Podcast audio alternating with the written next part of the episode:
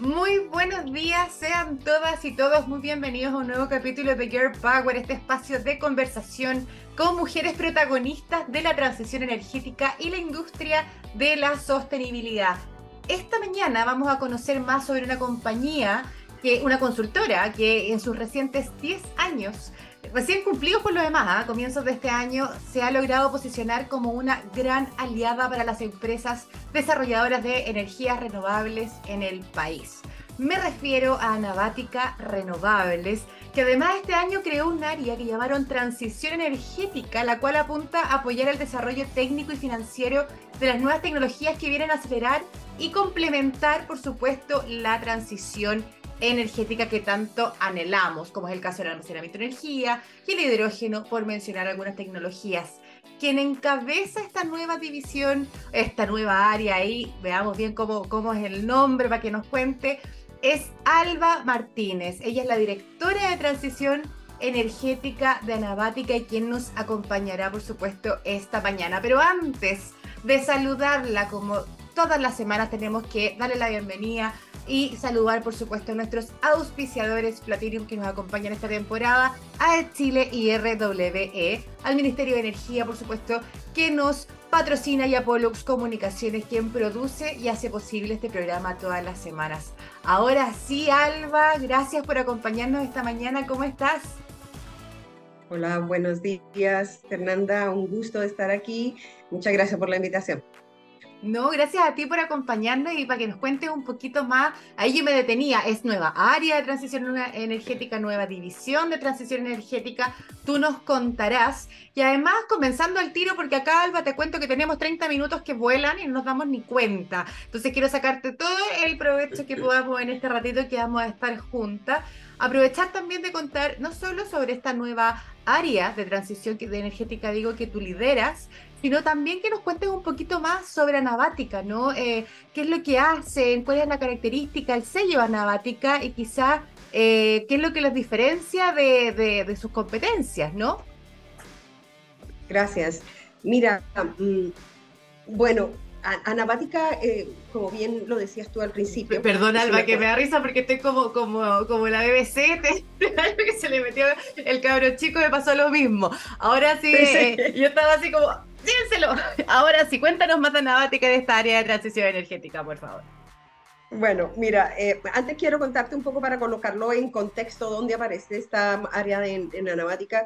Em, en realidad, Anavática en sus 10 años ha liderado mm, la, consultoría dentro del entorno renovable en, trabajando en, cuatro áreas específicas. Una es un área específicamente técnica, donde se ha venido trabajando mucho lo que es la consecución, optimización, mm, eh, lectura y aplicación de recursos, recurso eólico, recurso solar. Em, en paralelo a ello, Anamática mm, em, llega a desarrollar una serie de proyectos y portafolios para unas empresas grandes de, la industria, de la industria papelera, de la industria de energía de, este país, y em, eso lo hace a nombre de terceros. Em, otra área donde trabajamos muy de cerca con los dueños de los proyectos y em, estamos trabajando todo lo que es eh, la ingeniería de construcción, hitos y demás.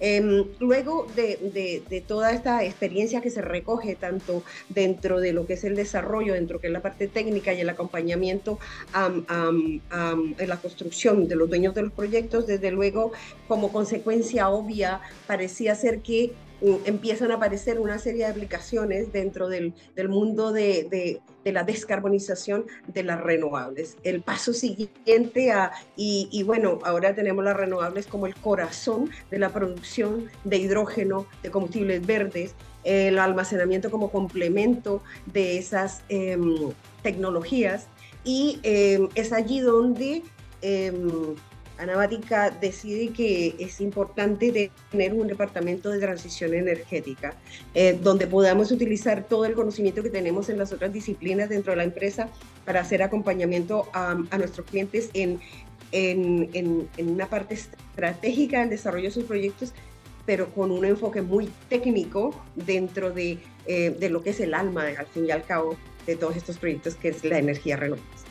A mí me encanta que hayan decidido levantar esta área y que te hayan traído además para liderarla, eh, porque también es una visión, eh, a, mi juicio, ¿no? Como decir, ok, esto va, se va diversificando, la industria va creciendo, hay nuevas tecnologías en el radar y, me subo a este barco rápidamente y de forma súper comprometida y súper profesional también, porque armarse y ordenarse y traer esta experiencia técnica también que tú traes, que ahí nos contarás un poquito más, eh, me parece súper responsable como asesores. Me gusta mucho que, hayan tomado esa decisión. Y me quiero colgar de esto. Tengo varias preguntas para ti, pero tu acento evidentemente no es chileno.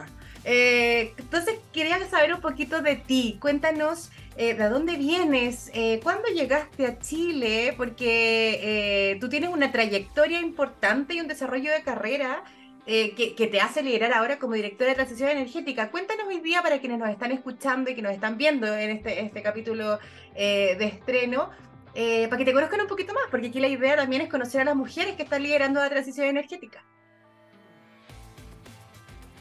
Bien, yo empecé por allá en el año 2002, 2003, en Inglaterra, cuando mm, por primera vez em, salían eh, eh, los feeding tariffs, los beneficios que se estaban em, dando en Europa para, para, para, energías renovables, específicamente las energías solares. Entonces, por ahí en el año 2003 empecé a trabajar, em, ya son 20 años dentro de todo este mercado. Eh, trabajé hasta el año 2012 con más que todo en todo lo que es el desarrollo de proyectos de energías renovables. Todo esto salió de un em, emprendimiento de cinco personas que comenzaron en Londres alrededor de una mesa donde logramos conseguir financiación de Bill Gates y Harvard University para empezar nuestra idea loca y después de tres años em, logramos eh, levantar eh, una serie de proyectos en España, en Italia, en Grecia, en Israel, finalmente en Inglaterra. Em, en todos ellos participé y recogiendo una gran, una gran experiencia, pero mi, mi, sueño era llegar a un mercado donde no hubieran subsidios y ver cómo sobrevivían esas, esas energías en un mercado eh, real. si bien es cierto que lo que estamos viviendo hoy en Latinoamérica y en todos los sitios donde no hay subsidios, es un poco recoger los frutos de lo que hicieron en Europa para llegar a unas economías de escala en las cuales los precios por megavatio instalado de solar bajarán los puntos que está hoy, también eh, era, era algo que, que, en el futuro no, no era sostenible, tendría que, teníamos que pasar a, a los mercados de energía mm, eh, competitivos, donde teníamos que conseguir contratos. Solo, te quiero eh, interrumpir un segundo para hacer eh, memoria, como retrofarándula, ¿no? yo recuerdo que se debatió mucho en su minuto si Chile necesitaba o no subsidio. el mundo de las renovables estaban súper orgullosos, un poco lo que decías tú, que esto era un mercado que había surgido sin requerimiento de subsidio, sin necesidad y que salió a flote al final por un tema de precio. Sí, eh, pero como, como te digo, ¿no? Eh, yo me acuerdo que en el año 2000, 2004 el, el, el megavatio de, de, de, solar instalado estaba más o menos en 6 millones de euros. Eh, era, eran cifras que en realidad solo subsistían, solo existían en este proyecto porque había una, un subsidio. Hoy en día estamos hablando de 800, 900 mil em, y y, participando, compitiendo muy bien y desplazando otras tecnologías que, que, no contribuyen a la descarbonización y haciendo nuestra parte. Entonces, em, yo creo que no fue fácil los inicios cuando yo llegué aquí en el año 2012, llevo 10 años en el país, y donde había muy poca capacidad solar, por ejemplo, instalada, y donde se creía que estas tecnologías eran algo así como el sabor del mes, pero va a pasar. Em, y, pasan 10 años y, y, aquí ya no hay la no hay la pregunta de que si vinieron a quedarse, es que se quedaron, em, son necesarias, em, no es fácil, no es fácil eh, hacer todo lo que se necesita para desmontar una matriz que está creada para ciertas tecnologías y aplicaciones para que entren estas nuevas, pero estamos por buen camino. Alba, me quiero detener en esto que estás mencionando, porque tú hablabas de, eh, en el marco de tu trayectoria también de carrera, cuando llegaste a este escenario que era totalmente distinto a lo que tenemos ahora. Y, quiero traerte nuevamente a, donde estamos parados actualmente, con un escenario muy distinto, eh, donde hubo una alta penetración renovable, un desarrollo acelerado y que evidentemente trajo también estrechez en el sistema eléctrico, ¿no? Actualmente estamos viviendo tiempos complejos, vertimientos, desacoples, falta de transmisión, entre otras cosas. Y ustedes como, como asesores que tienen esta mirada técnica financiera que es súper importante justamente para visualizar y proyectar quizás lo que estamos viviendo, eh, ¿cómo, cómo, cómo ustedes están visualizando este contexto actual en el marco de la transición energética de Chile? ¿Se podría ver afectada o impactada de alguna manera si no se aceleran quizás algunas acciones urgentes para apoyar al sector? Sí, claro que sí. Eh, o sea, hay varios puntos allí, ¿no? Em, los días que se viven hoy no son más complejos o menos complejos eh, que antes, solo que los problemas son diferentes. Em, pero sí es cierto que con la aparición de nuevas tecnologías, em, los entornos Em, tanto de inversión, de las cosas que van a suceder, se tornan, em, necesitan acompañamiento, que es lo que nosotros hacemos con nuestros clientes, con, que, requieren un análisis estratégico disciplinado, un análisis técnico mm, mm, de toda la complejidad que se puede encontrar en un entorno como el que estamos viviendo hoy en Chile. Y, y desde luego, eh, haciendo siempre eh, un proyectos bancables que se puedan llevar con un análisis de riesgo acotado dentro de un entorno que, em, que no es fácil. Ahora, ¿qué, ¿qué, pienso yo que va a pasar a futuro? necesitamos desde luego eh, más penetración de, de, lo que son las energías renovables. Em, se necesita em, eh, algunas algunas eh, dicen, bueno, pero eso nos va a costar, ¿cuánto nos va a costar? Porque la transición energética no, no va a ser eh, es que no es gratis, finalmente es una inversión, claro.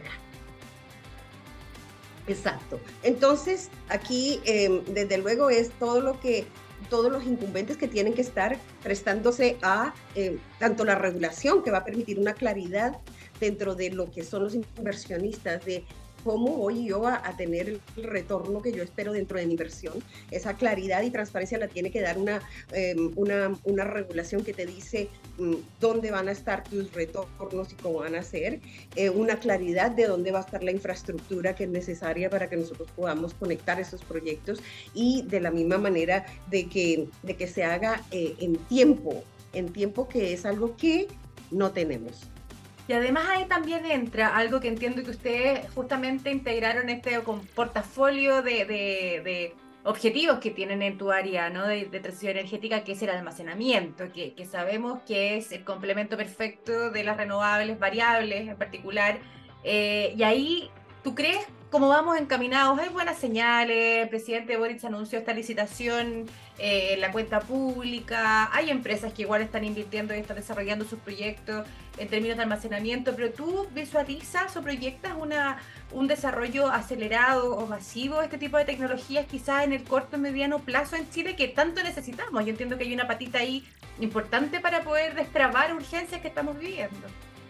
Sí, desde luego el regulador em, ya ha hecho los primeros pasos y los primeros movimientos para hacer un análisis de cuánto es necesario tener en almacenamiento para complementar y ayudar em, a un sistema que necesita esta tecnología. Y, y, si me preguntas, bueno, nosotros todos los días hablamos con, con nuestros clientes que tienen diferentes necesidades em, dentro de lo que es, porque recordemos que almacenamiento no son solo baterías de litio, estamos hablando de almacenamiento de corto plazo, almacenamiento de largo plazo, tecnologías de diferente tipo que se necesitan en un sistema, eh, desde baterías de litio hasta soluciones pump hydro que ya son más de larga duración, que se tienen que evaluar eventualmente para que un sistema pueda tener los respiros que necesita. Y em, nuestros clientes se ven abocados todos los días en, en una situación en la cual buscan almacenamiento tal vez como ayudarse en, en, una situación de curtailment que puedan estar sufriendo, pero también como una, una, es importante saber dónde van a estar el revenue stack de estos, de estos proyectos. O sea, si voy a estar en un mercado de energía, si voy a estar en un mercado de potencia, para ello necesitamos un reglamento claro y conciso que aún sigue sin salir. Entonces, em, Ahí hay un pendiente importante, Alba, ¿no? Eh, eh, hay una incertidumbre regulatoria, porque yo te mencionaba, que es una cosa que uno lee también en la prensa, ¿no? Que hay empresas que, que al final, independiente de esta incertidumbre, se han lanzado y están desarrollando proyectos, y la licitación es una señal, pero todavía falta mucho. Yo creo que lo que tú apuntas es tremendamente importante, porque también hay un, ustedes ven el tema de financiamiento, eh, allí también hay una complejidad, ¿no? ¿Y cómo se van a financiar estos proyectos de almacenamiento? Sí, yo creo que es como, como el, el, el, lo, que, lo que no se habla mucho, ¿no? Se habla mucho de una cantidad de proyectos que, estás en, que están en, en evaluación ambiental, estamos hablando ya de miles de megavatios, em, y, y, unos pocos que se hayan construido. Em, aquí lo que tenemos que ver es eh, los bancos y, su, y el riesgo que están dispuestos a tomar con este tipo de proyectos. Es una tecnología nueva, es una tecnología que, que se comporta diferente a lo que hemos aprendido y, hemos venido viendo en el mercado de energías limpias. Em, ¿Cómo las evaluamos? Em, ¿Qué pasa después de que haya una penetración de, de, esta tecnología? Em, el, el, ejercicio del, del arbitraje cómo se torna menos atractivo.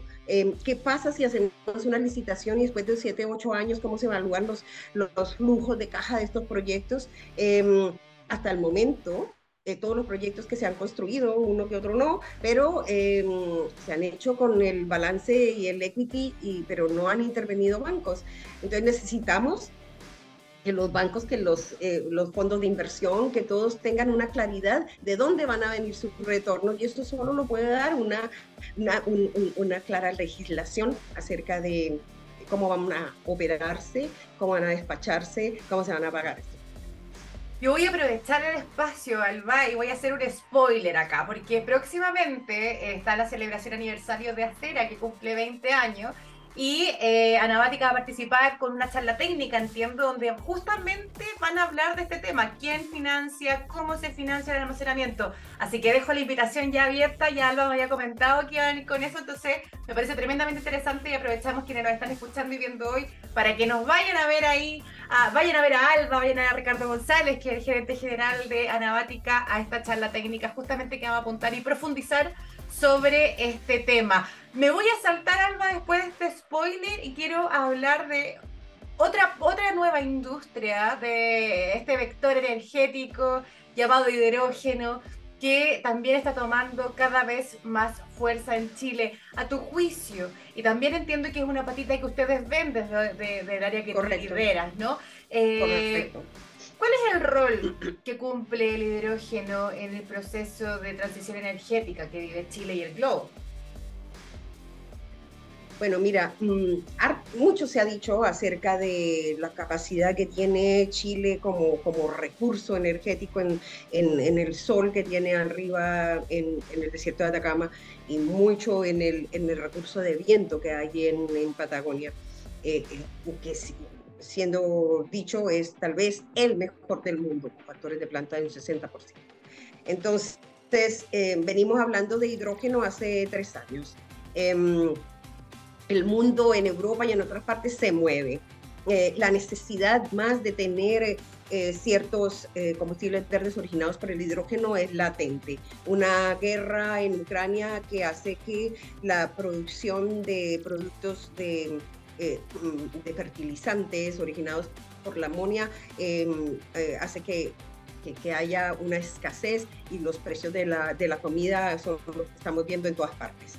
Eh, la guerra nos afecta a todos. Em, y, qué ha pasado acá? El hidrógeno es, es desde, luego, desde luego, de nuevo, pues decimos, vino para quedarse. Em, eh, el hidrógeno y, los derivados. Eh, creo que el, el, jurado está todavía fuera deliberando entre cuáles serán los combustibles verdes que van a ganar aquí en este proceso de descarbonización. El metanol va a ser la amonia verde, cuáles van a ser. Pero yo creo que el mercado se distribuirá esto entre, entre cada una de estas diferentes aplicaciones que tengan estos combustibles verdes. Em, ¿Qué está pasando? ¿Qué estoy viendo yo que está pasando en el mercado? Y es que, mm, que, hay, eh, que Chile eh, tiene un puesto que no es, no, no, podemos estar muy orgullosos de que tenga ese puesto, donde hay mayor em, cantidad no solo de permisos, pero en el tiempo que se tarda en sacar esos permisos para poder hacer estos proyectos. Mucho se habla de esta permisiología, ¿no? Que es una como de la Absolutamente. piedras de tope del desarrollo del hidrógeno, probablemente no la única, pero es una de ellas sin duda, ¿no? Claro, porque si estamos viendo proyectos en el sur donde, donde no hay mucha mm, claridad acerca de cómo se van a manejar las cosas desde el punto de vista medioambiental, desde el punto de vista de infraestructura, desde el punto de vista de, de, incluso data que no se ha recogido en muchos años con respecto a inmigración de aves que vienen del Polo Norte hacia acá, que pasan por Argentina y que tenemos que respetar y cumplir ciertas normas que no han sido creadas todavía, pero que se están haciendo. Aquí lo que, lo que tenemos que tener es un poco más de celeridad para poder colocar un sentido de urgencia a lo que se está haciendo para poder nosotros empezar realmente a, crear el mercado que hoy en día no existe, ¿no?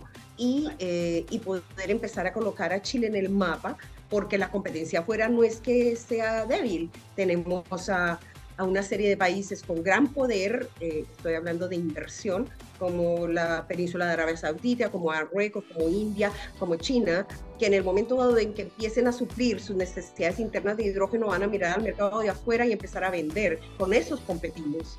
Entonces, aquí tenemos que, que estar, em, estar em, yo creo que una forma, empezar a que se muevan las cosas un poco más, ¿no? Y ahí, Alba, una pregunta. Eh, también haciendo futurología un poco y, viendo, vamos a depender por supuesto de los tiempos que, y esta celeridad que tú dices que se le pueda dar a, esta nueva industria, pero hay, hay una...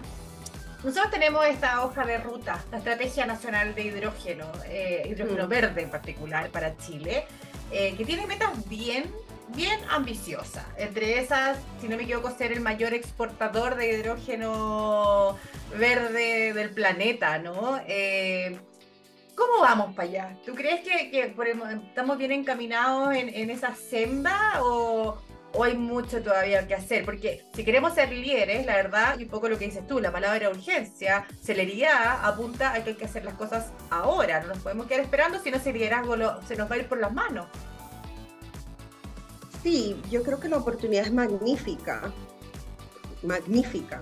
Eh, cuando, cuando tú miras lo que está haciendo Alemania, eh, bueno, y otros países que empiezan a desarrollar el mercado del hidrógeno, lo están haciendo a unos, a unos, a unos precios por kilogramo de hidrógeno que, desde luego no son competitivos, pero están iniciando esa bola de nieve que tiene que rodar para que esto se cree en los mercados eh, y las situaciones idóneas para que esto florezca y desde luego bajen los precios.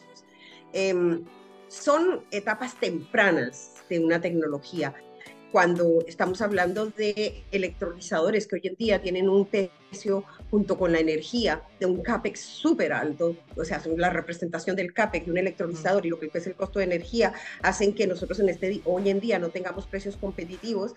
Bueno, eh, es parte de lo que tienes que vivir cuando, cuando estás eh, eh, haciendo proyectos con tecnologías nuevas.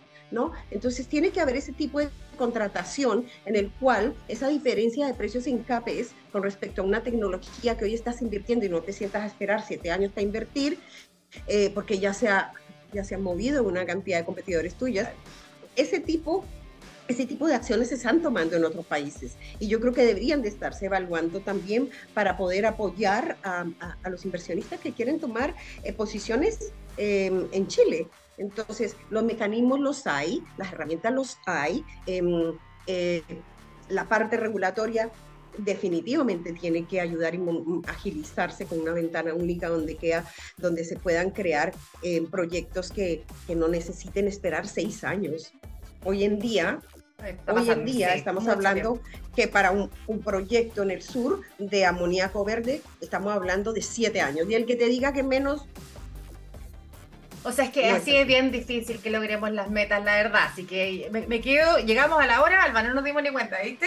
Pero sí, yo creo que me quedo con, lo último que mencionaste eh, y, que tu comentario final también engloba lo mismo. No podemos esperar siete años si queremos ser líderes. Hay que, hay que ponerle el acelerador y, y, al final esta transición energética necesita también voluntades. Es una inversión y es una inversión que hay que hacerla rápido, porque si no nos vamos a quedar atrás independiente de todo este potencial que tanto decimos tener. Alba, mil gracias por habernos acompañado esta mañana. Yo me oscurecí, yo, para quienes quizás no, no, no, no, primera vez que nos acompañan, yo vivo en Alemania, entonces estamos en un proceso transicional de clima donde se me fue la luz y me quedé casi desaparecida, así que eh, para la próxima voy a prender otra luz para no quedarme tan oscura.